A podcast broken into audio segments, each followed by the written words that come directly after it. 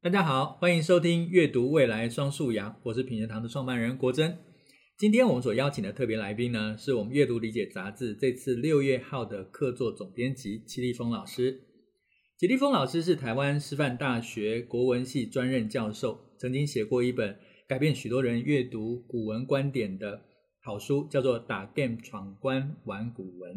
是当今可以用最白话、最乡民的语言哦来解析古文。啊，玩古文的专家。那今天呢，非常欢迎立峰老师。老师好，国珍老师好，然后各位听众朋友大家好。嗯，每次跟立峰老师聊天哦，都会在他的谈话言语之间哦，对古文有一些新的观点哦，而且是跟过去的欣赏古文的角度不太一样哦。那我们上一刊呢，我们选的主题是迷音啊，因为网际网络的这个阅读跟讯息哦。啊、越来越广泛的在影响我们每一个人。那迷因是讯息本身，但今天呢，我们想谈的也是我们这次找老师的最主要原因，就是网络上面的读者，或者在网络上面的我们现在所讲的乡民哦。那老师过去在很多著作里面哦，其实都谈到这个乡民的概念哦。什么是乡民呢？我们最早是从周星驰的电影里面。的一句台词叫做“我跟乡民一起来看热闹”啊，那部电影呢是《九品芝麻官》。可是实际上，如果更往前推的话，在过去鲁迅的作品里面，我们也看到了这个看客，还有在国民性都是一种乡民的原型哦。那老师，你是如何看乡民？然后乡民又跟看古文，还有在现代的数位的这种阅听者的关系是什么？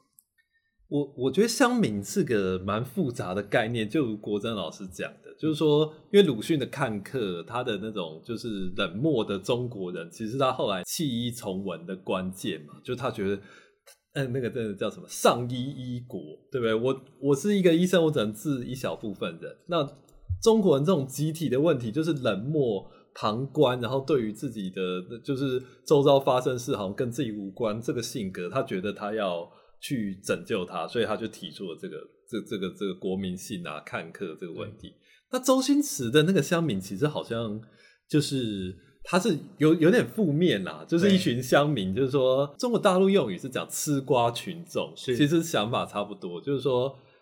我要看到血流成河，对不对？看到人家出什么事，然后就去旁边看热闹这样。所以我觉得乡民大概在现代网络用语来说，他是。稍微负面一点，好像他就是还是冷眼旁观啊，然后事不关己啊。但是我我觉得这几年，就是大概这十年吧，台湾的一些社会议题啊，你说像学运什么，它其实跟乡民又有点关联，嗯，就是很多是从乡民从网络上发酵起来的。所以我，我我觉得应该是说，乡民他看起来是一个好像是负面的，好像比较冷漠的形象，从以前到现在。但我觉得在近近代呢，他其实。有重新被赋予一个就是比较热热情啊，比较参与公众事务的一个群体的象征，这样。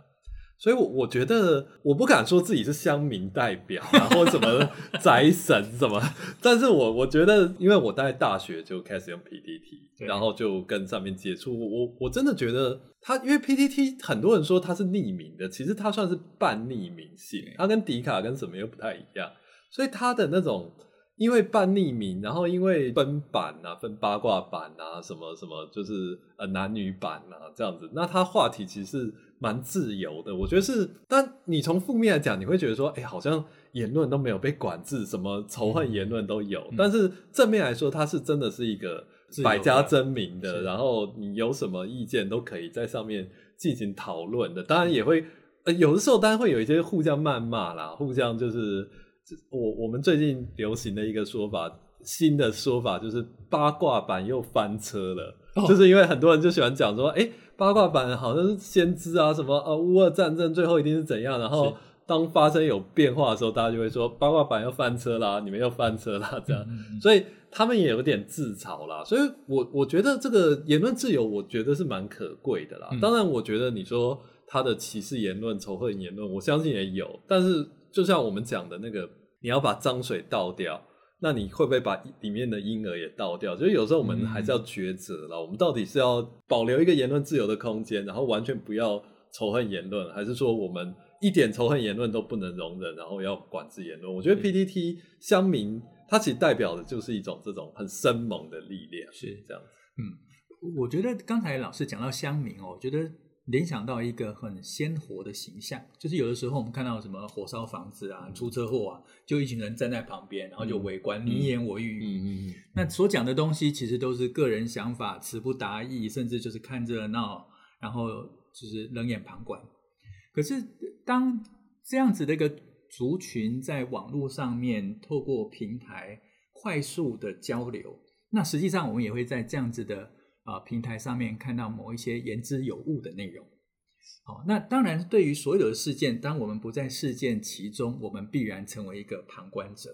可是，用什么样的态度跟能力去参与这个事件，而成为一个有贡献的旁观者？我觉得这好像正是台湾在网络文化上面正在进行的一种默默的改变。那透过这个地方，我就会联想到说，老师在啊、您的著作里面谈到乡民的概念哦，这个乡民其实不是旁观者，而是过去的我们所看到的这些文学作家，或者是某些呃历史名人，他们有著作在我们的古文课本或者是其他的阅读机会上面读到了。那实际上，你把这些作者都归到一种乡民的身份，那这个乡民身份跟刚才我们所讲的那个旁观的这种冷漠的乡民似乎是不一样的。对，但是我觉得他其实又有点一体两面，因为过去这些文人啊，他很多是就是我们以前都说国文课学来学去都是一句话，就是妈，我又被贬，对，我被被被贬谪，对，那。过去传统文人觉得我离开了政治中心，你看很多诗说什么“长安不见使人愁”，是那长安不见得真的那个长安，它指的就是一个帝都嘛，帝京啊。那我离开帝京之后，我就离开了权力核心，我其实就变成一个四大夫里面的边缘人，对边缘人、旁观者。所以我觉得这是一点。那当然，乡民还有另外一点，就是说，因为大家匿半匿名嘛，嗯、那半匿名呢，然后谈到一些话题，我刚刚讲仇恨言论。偏激的歧视之外，它还会有一种酸，就是讽刺。那这种讽刺也是我觉得历代文人很核心的，就是他们写在文学作品里面的一个核心的要素。你各位看，你想象到的苏东坡啊、陶渊明啊，他们的文章其实都有点机酸。当然，我们以前有时候老师未必会这样解释啊，对但他都其实是有一点那种呃自怨自艾啊，然后怨天尤人啊，在这个里面。那这个这个等于说，这样的情节就是古今很连贯的，古今一致的。对，老师刚才讲这个，我就想到陶渊明的那篇《五柳先生传》，也是另外一种，他就是隐藏在五柳先生的这个匿名的身份背后，对，然后微微的一路酸下去，然后对当时的生活或时政提出批判，同时他也去彰显了他自己那种啊、呃、比较有精神面貌的、比较崇高一点、有理想性的生活。那好，那刚才老师特别讲到一一一个事情，我觉得很有趣，就是那个“妈，我又被贬了”这个概念。那那为什么我们的国文科里面的文章总是选这种“妈的，我们又被贬了”这种类型的文章？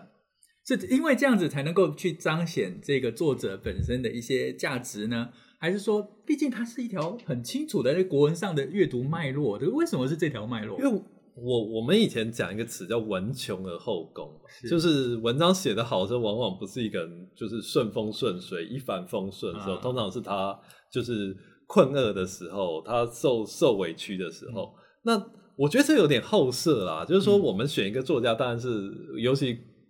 中学教材只能选一两篇，对，古文八大家可能一人选一篇嘛。那一个人最好的，当然就是说。他过得不顺遂，然后满腹委屈的时候，像白居易的《琵琶行》啊，对像那个什么柳宗元的《死得西山宴游记》啊，这种都是就是说他们被贬谪到，然后充满了怨怼的时候呈现出来的嘛。对，对所以我我觉得这个这个有点后设啦，不是说古人都在写这种我要被贬了，是说我们会觉得说。真正经典能够寄托他们的愁思，大概是这种。是，哎、欸，这让我想到文学上面有一句话说，文学就是一种苦闷的象征。嗯、所以其实也其实也不是没有，就是很得意啊，很愉快的文章。那这种文章我们一般称为，比如说台阁体啊，或者是什么，它就是宫廷文学。我们现在我们从现在现代的角度来看，会觉得那那种文章是千篇一律的，就是说每个人的幸福的时候其实写的都很像，但是不幸的时候就是可以寄托真实的自我。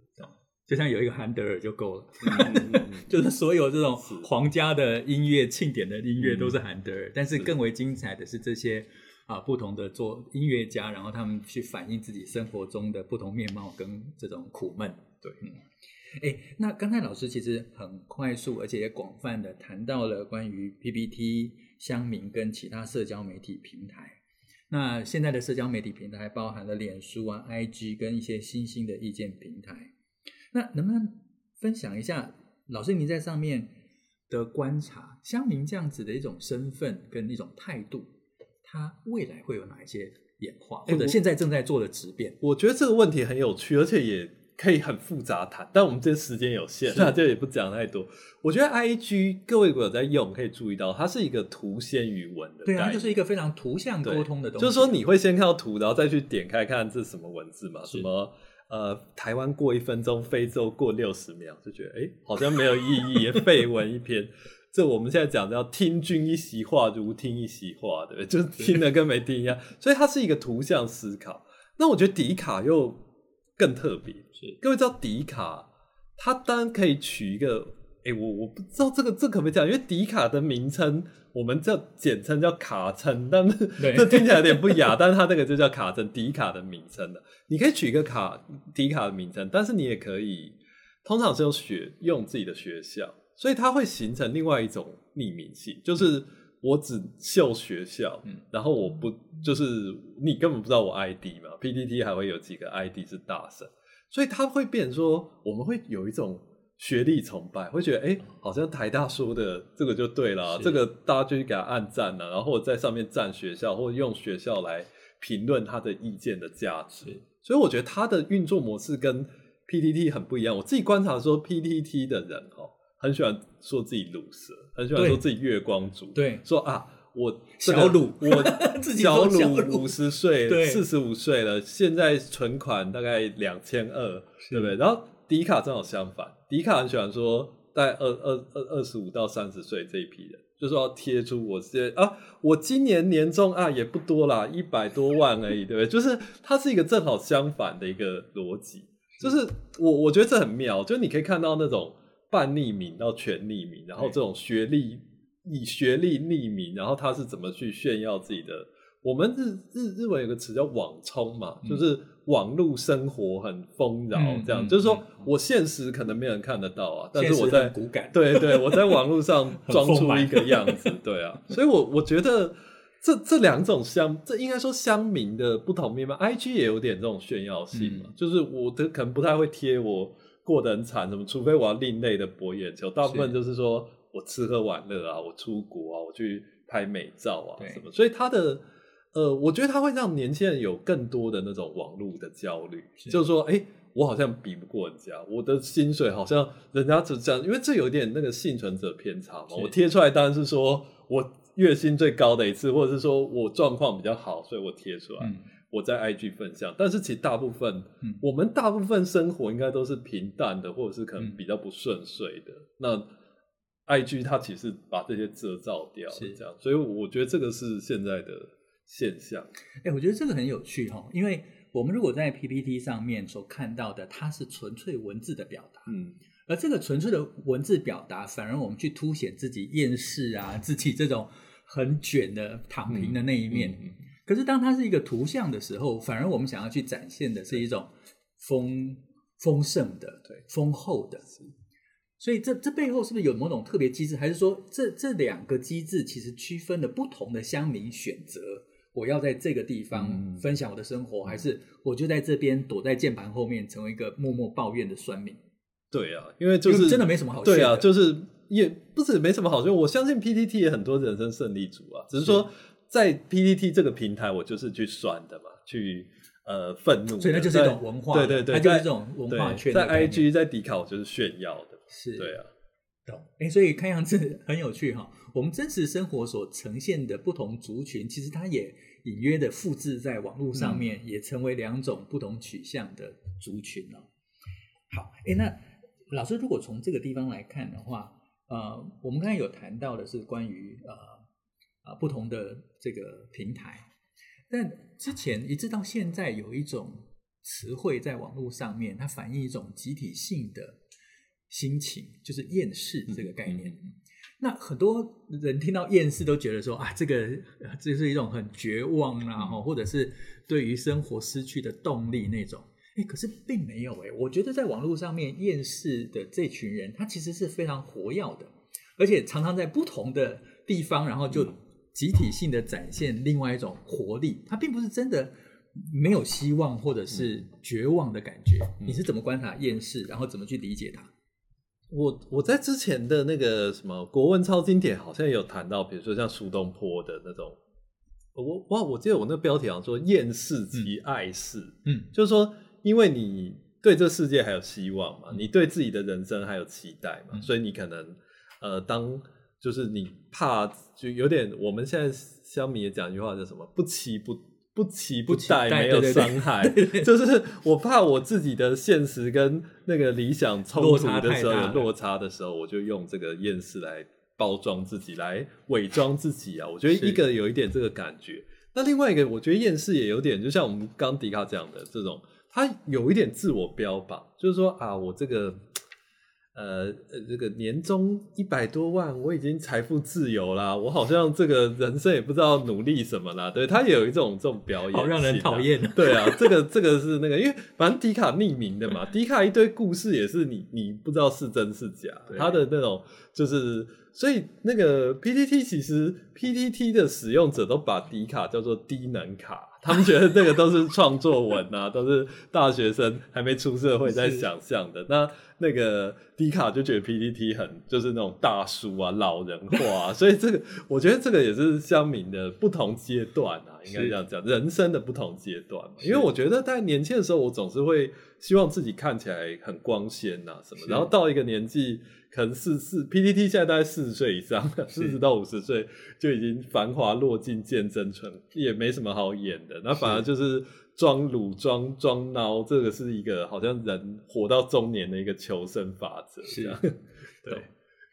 装鲁装孬没有。我最近在 重读那个那个陶渊明的作品，我就觉得他非常的内卷跟躺平，但是他其实是用一种生活的态度作为一种抵抗。是，嗯。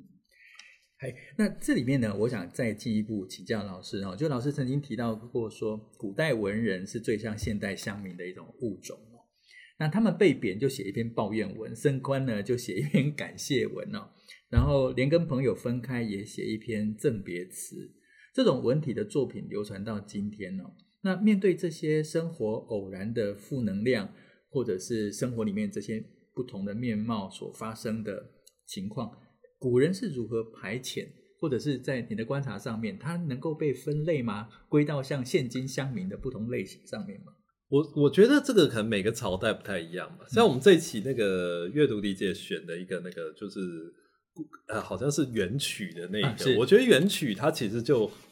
呃这些士人的状况，当时我是觉得说他们跟台湾。在当时的台湾呐，因为这篇文章在读过，不知道乡民，其实到现在也有也有待五六年了，嗯、有一些时间了。那元代的状况是说，因为蒙古人统治、异族统治，然后汉人就是被分到第三等跟第四等，就跟印度的那个种姓制度一样，被分成不同。而且我觉得元代还有一个很严重，就是他们的科举，很多人都说元代废科举，其实是我们的学术词叫举罢不实，就有的时候考，有时候不考。嗯、那在宋代以前是很规律的嘛，嗯、就三年乡试、殿会试。嗯、那有时候考就好，各位想想看，你是要报考高补考，但是哎，连续五年不考啦，我们就用自己人啊什么？那你一定会觉得说，哎，那我读读那么久，对不对？对我读这个科系，读工程系，那我毕业怎么办？所以我觉得元代它就在一个这样的那种世人，就在一个这种。呃，集体的焦虑，然后没有未来，然后厌世，然后酸缝里面，所以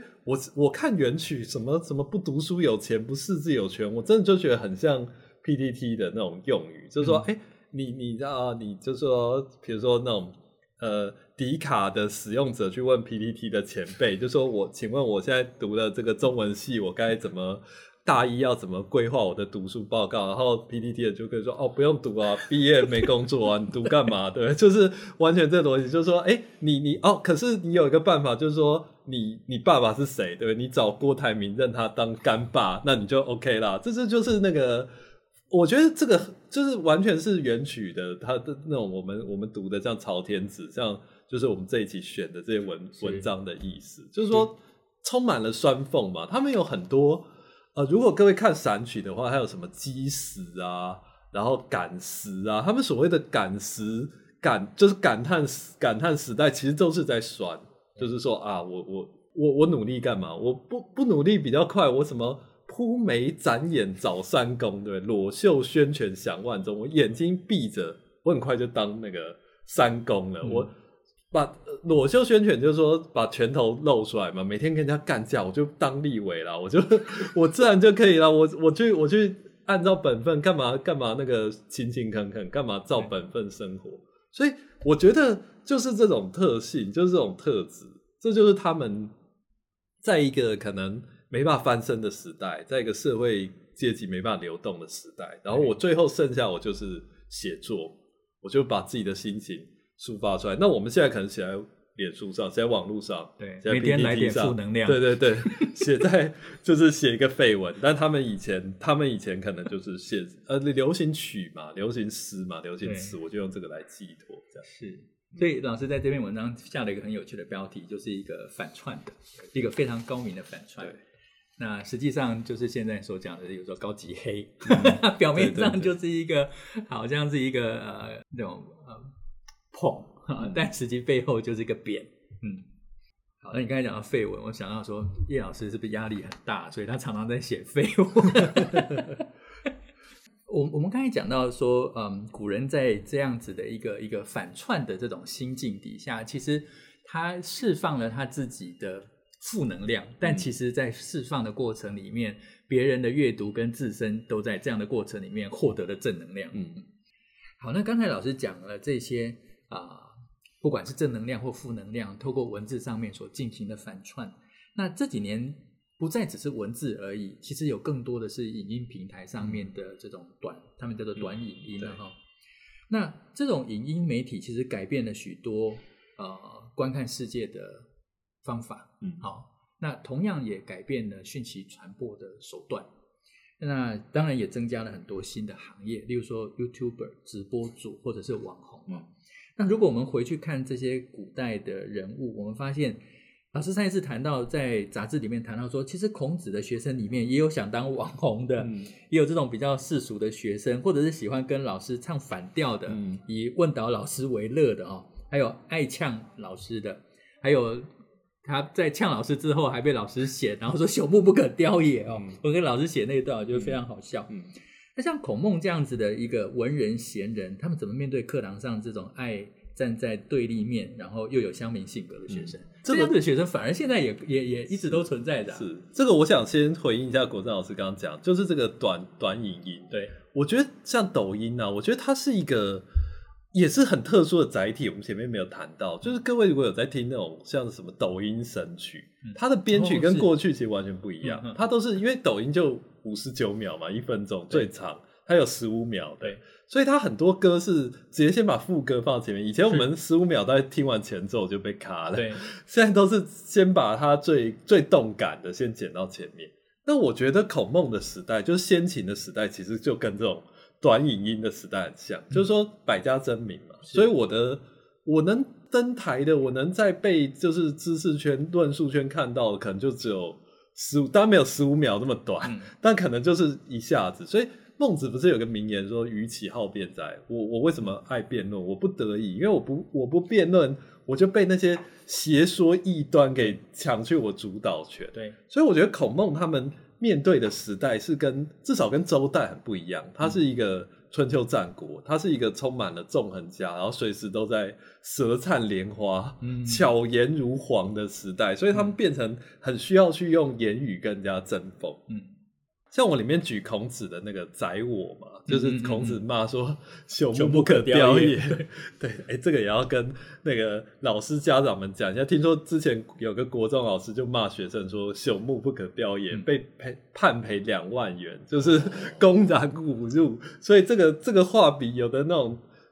叉叉叉还严重，就是这个不能随便乱骂。那这个。呃，像你说宰我那个状况，那实际的内容大家可以看这个杂志里面啊。然后他其实我觉得他们背景的争议就是宰我的思想就是比较偏向墨家，但那个时候还没有墨家，嗯、他的想法就是说，哎、欸，不用守丧三年啊，不用去节着，就是我们应该要节约这个丧葬的这个时间跟人力，然后去投入社会生产。他其实是比较实用主义的角度。嗯像这样，那孟孟子其实我我文章虽然没写，但是各位我看孟子，为什么孟子的言论？我记得我们以前那个中中华文化基本教材，每上到《论语》大概就两三句，上到孟子都是两三页，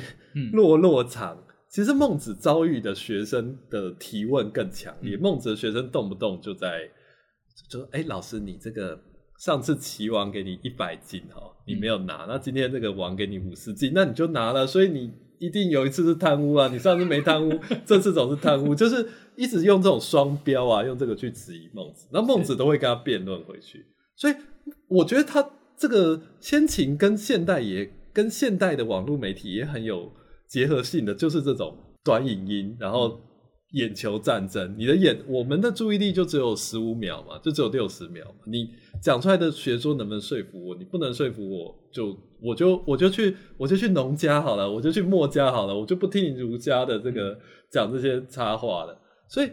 呃，孔子、孟子他们有他们有一个，既然既然我要经世济民，我当然要我的学说推广出去。那我学说在还没推广出去就已经被人家消灭了，那我还有就是我我遑论去就是去。宣扬我的大道，所以我觉得这个是先秦诸子这种百家争鸣的真相，它不是我们想象的，就是说啊，我读一本《论语》，我读一本《孟子》，我读一本《庄子》，看看哪个好，它是那种集席决胜负的，是这样子。哎，所以老师刚才讲说即席决胜负这个概念，那因为我们一开始要谈论的是说，在学校里面的确有很多同学都像乡民一样嘛，对不对？所以这个即席。即席决胜负，其实拉回来也是一样，因为它就是一种百家争鸣。其实我们想要创造的是课堂上一种百家争鸣的对话跟交流。我觉得现在学生也跟以前不太一样。第一个就是说，当然有的时候老师问，真的真的要问问题，嗯，大家还是会面无表情。但是呢，当老师有一些就是说，哎，这个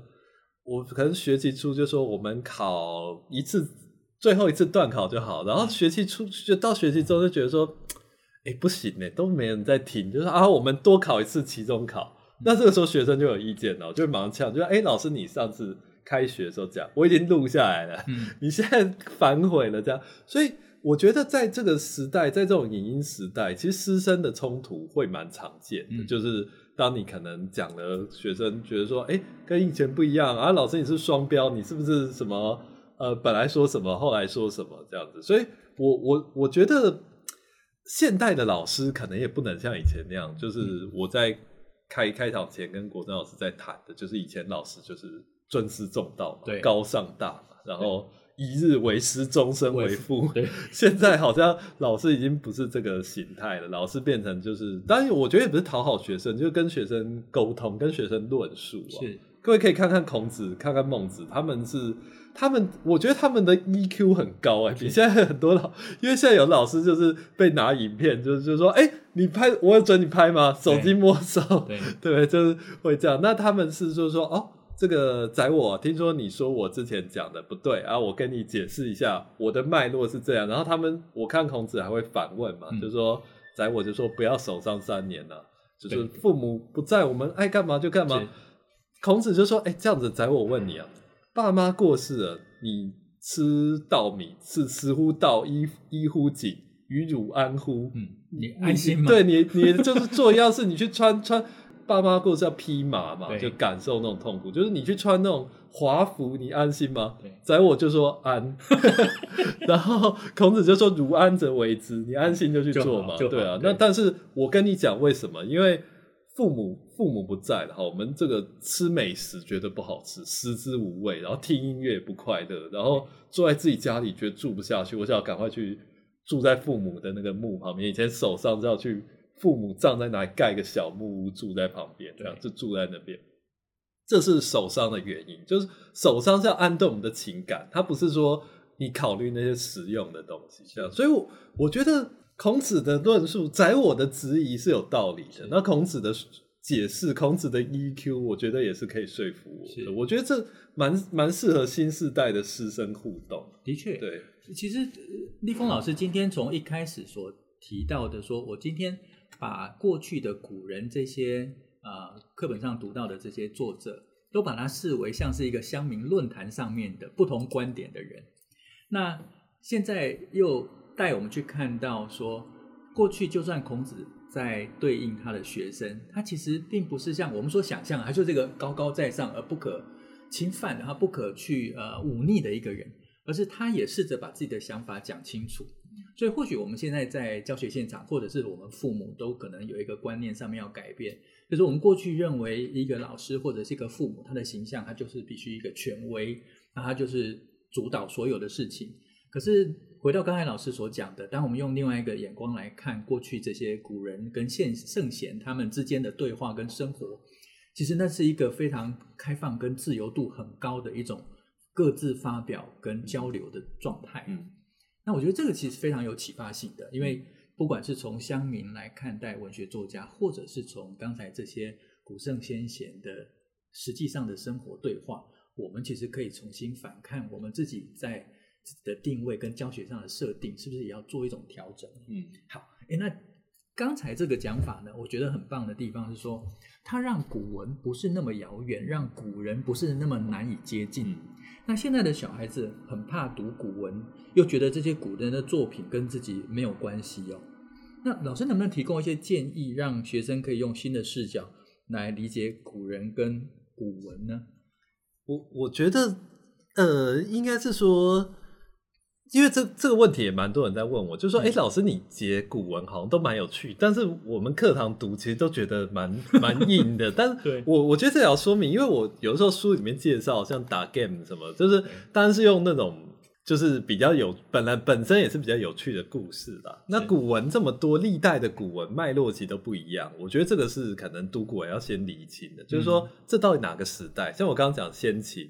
然后像国珍老师讲六朝陶渊明。它其实都跟现代比较像，嗯，那比较像呢，你就可以去做这种类比。嗯，像我觉得陶渊明最有趣就是说他四次四隐，就是他出世又隐居。那我们就觉得说，哎，你隐居就隐居，你就是对啊，你隐了就隐了，驾牛不知 去向，就像老子一样就好了。怎么会这样子四次？那我觉得这这就是六朝那个时代，加上他这个人，他在那个乱世里面，他并没有办法说，我就一开始就确定要隐居，我可能。经济有困难啦，我有一些现实的考量啦，嗯、因为我们现在重新解陶陶渊明诗，像那个田小飞教授，他也有一些新的，就是说，对，呃，有一些版本是宋代后来改动的啦。嗯、本来陶渊明可能不是这个意思，你可以看得出来，他可能他他隐居说他什么把车子拆掉，什么破回故人车什么，他其实是原版都是说，哎、欸，他是在想说还会不会有。以前人来找他，还会有官场人来找他，他其实还是有一个期待。是，但我觉得这就是人嘛，这就是你你你说一个人要义义无反顾的，我就去做一个很伟大的事。嗯、我觉得其实当然有啦，但比较少啦。嗯、可能文天祥这种这种算是少数，那大部分人，还是就在一个矛盾跟犹豫之中。嗯、我时时在想，说我这样做对不对啊？嗯，像陶渊明那个《归田园居》，他最后一句是。呃，久在樊笼里，复得返自然。但是我们现在已经发现，它原版应该是久在樊笼里，安得返自然？哦、就是我可以回到自然。是，其实我觉得这个是一个很很贴近人性的一个想法。嗯、就是说我我已经当官那么久了，我可以安于平淡的生活吗？嗯、我我在怀疑，我不是不想，我我一直想，但是我不确定我可不可以。嗯，就是我会不会也有别的想法？嗯，所以我，我觉得。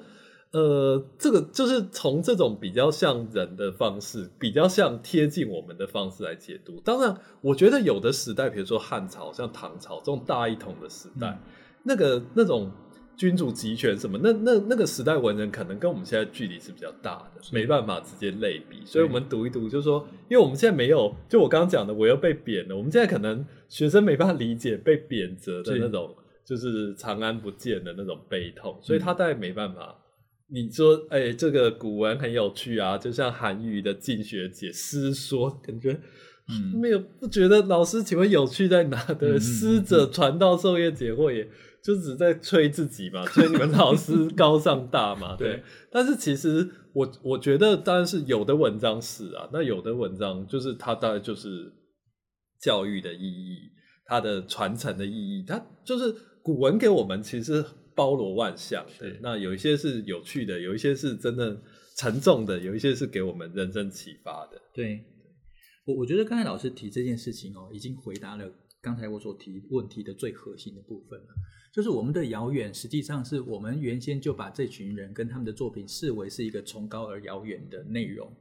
但如果把他们这一群了不起的作者，还原到他跟我们一样，就是每一个人都去面对他生活里面的困境，他有他的苦恼，他当然有他欲望想要达到的目标，但也有他没有办法达到的这种挫折。那我们可能跟古人之间的距离就会近一点，就像我们在社群上面看到某个事情，然后一群乡民在上面各自留言，我们不会把它当做是一个遥远的对象，或者是把它当做是什么样的经典作品。事实上，这些呃古人他们在写这些文章，都不是把自己设定成为是一个了不起的作家去写什么样旷世的巨作，没有，他就是生活里面对 自己处境的哀叹，或者是对某一件事情的抱怨。对，那这个这个立场跟这种身份，其实就会回到老师今天一开始所讲的那个乡民这种身份。是，所以刚才说如何让同学能够有这样子的。呃，兴趣哈，在读古文的时候，我觉得就是把那个距离先拿掉。对，然后另外一个要推荐大家读一本书哦，就是打 game 闯关玩古文啊，这本书真的非常有趣哦，它会给我们一个完全不一样的观点，重新去认识可能过去让我们觉得乏味或者是遥远的古文，它会在里面读出现代人的情感，甚至是自己的影子都在里面。哇，那今天时间真的很有限呢。本来想说跟老师聊多一点哦，但很快的，今天时间就已经到了。我觉得老师今天带给我很多的启发。他从嗯谈到过去这些文人的生活上面的一种态度，然后我们谈到了过去这些百家争鸣的观点。那实际上，老师从乡民这个切入点来看，我们把百家争鸣视为是我们现在在论坛上面各自抒发想法，然后在上面能够。啊，充分讨论的过程，那我觉得那是一种思想跟自由奔放的状态。我觉得这也是台湾在整个社会的发展过程里面，进入一个多元而自由的社会里面非常重要的价值。嗯、那可是，在这样子的状态下面，我们反而更要去思考老师在杂志里面跟书里面所提醒的一件事情，因为所有这些事情的发展跟我们创造的社会，其实决定在。所有参与其中的乡民的条件上面，如果我们今天能够作为一个有品质、有素养的乡民的话，那这个世界它是一个乱世，或者是透过我们的参与，能够成为一个不可取代的盛世。嗯，我觉得这就决定在我们乡民的素养上面了。嗯，那今天呢，非常非常谢谢齐立峰老师，特别在很忙哦，他今天去评论文哦，评完了之后来参加我们的呃 podcast 哈。然后带来一个非常创、这个非常呃独特的，而且是一个带有时代感的观点，让我们透过乡民来认识过去的这些经典的作者跟经典的作品。那我们再一次啊、呃，谢谢齐立峰老师，谢谢国珍老师，也谢谢大家，谢谢谢谢。好，那以上呢就是我们今天跟大家分享的内容。我一定会再约齐立峰老师来上节目，是是是是，期待期待。是，那如果大家喜欢我们的内容，欢迎订阅分享。那我们就下次再聊喽。谢谢。